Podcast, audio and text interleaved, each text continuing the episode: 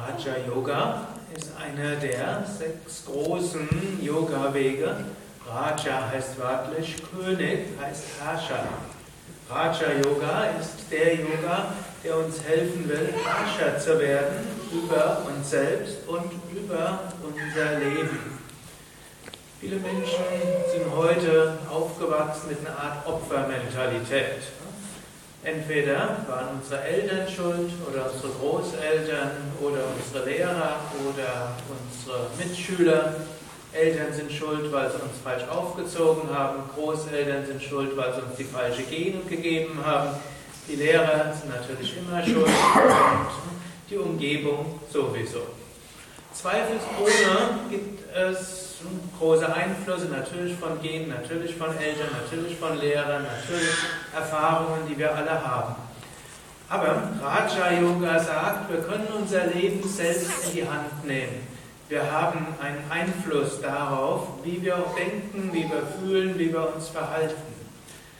Raja, das Konzept des Königs, des Herrschers, sagt aber auch, wir haben keinen absoluten Einfluss darauf. Vielleicht sei denn, wir werden irgendwann zum absoluten Raja. Auch ein König oder eine Führungspersönlichkeit hat nicht vollkommene Kontrolle über jeden seiner Untertanen, sondern vielmehr, was ein Raja, ein Führungspersönlichkeit in seinem eigenen Kopf vermag, ist zunächst mal kennenzulernen, was gibt es alles an Fähigkeiten in mir? Was gibt es alles an Anteilen in mir? Was habe ich alles für besondere Möglichkeiten? Und dann können wir lernen, manche davon stärker zu entwickeln, manche auch in eine gute Weise einzusetzen, manche vielleicht etwas schwächer werden zu lassen und die, die sich besonders stark vordrängeln, ein bisschen mal in den Hintergrund zu setzen.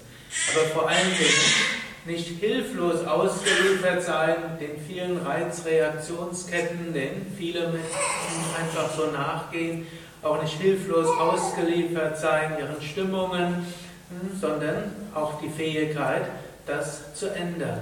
Dazu gibt es im Raja Yoga eine Menge von Möglichkeiten. Ein, ein Aspekt ist also im Raja Yoga seine eigenen Fähigkeiten, seine eigenen Möglichkeiten zu würdigen, kompetent einzusetzen und einen gewissen Einfluss darauf auszuüben, welche Stimmung in welcher Reaktion kommt, in welcher Situation kommen, wie wir reagieren auf Situationen. Freiheit ist so ein Begriff im Raja Yoga, der immer wieder dort kommt.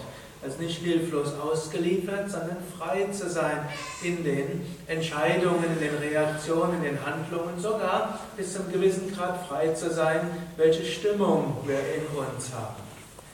Ein zweiter wichtiger Aspekt des Raja Yoga ist die Erweckung von schlafenden Talenten und Fähigkeiten. Raja Yoga sagt, in jedem Menschen stecken sehr viel mehr Fähigkeiten drin, als wir jetzt gerade momentan überhaupt für möglich halten.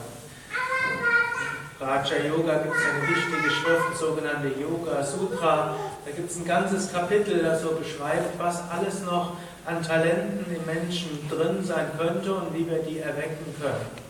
Raja Yoga will uns von daher aus dem kleinen Denken, ich kann dieses nicht und jenes nicht und mir ist alles zu viel und ich habe keine Energie und so weiter rausholen und eben sagen, ja, du bist ein Du kannst Herrscher sein über dein Leben. Du hast so viele Möglichkeiten und Fähigkeiten, so viele Schätze ruhen noch in dir, die noch ungehoben sind. Oder man kann sagen, so viele hm, Mitarbeiter hast du in dir, oder so viele Untertanen, so viele sind in dir, die alle noch sich entfalten wollen. Und es gilt, diese zu fördern und eben in den Alltag zu integrieren. Natürlich, der höchste Aspekt des Raja Yoga ist, Herrscher über den Geist zu werden, in dem Sinne auch die Gedanken auch mal zur Ruhe bringen zu können. Also auch die Fähigkeit haben, einen Moment lang wirklich gar nichts zu denken. Volle Bewusstheit zu haben und dabei vollkommen ruhige Gedanken. Das ist das erhabenste Ziel des Raja Yoga, da geht es dazu, dass letztlich der König sich seiner selbst bewusst wird. Der König, das ist hier dann das Bewusstsein. Das ist das Selbst, das ist die wahre Natur. Wenn es gelingt, die Gedanken zur Ruhe zu bringen oder auch jenseits der Identifikation mit den Gedanken zu kommen, dann erfahren wir, wer wir wirklich sind. Dann erfahren wir unsere wahre Natur. Und die großen Raja-Yogis, die selbst in der Lage waren, ihren Geist ganz zur Ruhe bringen, zu bringen, haben dort diese ganz hochoptimistische Aussage, die nicht eine Behauptung ist, sondern aus ihrer Erfahrung kommt. Die wahre Natur ist Satchit Ananda, Sein, Wissen, Glückseligkeit. In Wahrheit sind wir unendliches Sein, nicht begrenzt vom Körper, nicht begrenzt von Geburt und Tod. Wir sind ewig und unendlich. Wir sind unendliches Wissen und wir sind unendliche Wonne.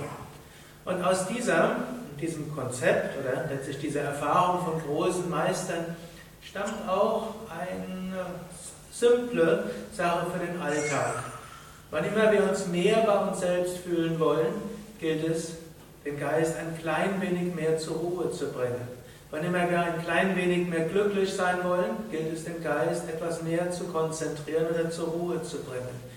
In dem Maße, wo es uns gelingt, den Geist etwas zur Ruhe zu bringen, in dem Maße, in dem es gelingt, unseren Geist etwas zu beruhigen und die Gedanken vielleicht sogar zu übersteigen oder eben ganz zur Ruhe zu bringen, in dem Maße ruhen wir bei uns selbst, sind wir verankert in uns selbst, fühlen wir uns verbunden mit allen Wesen voller Freude und Wonne.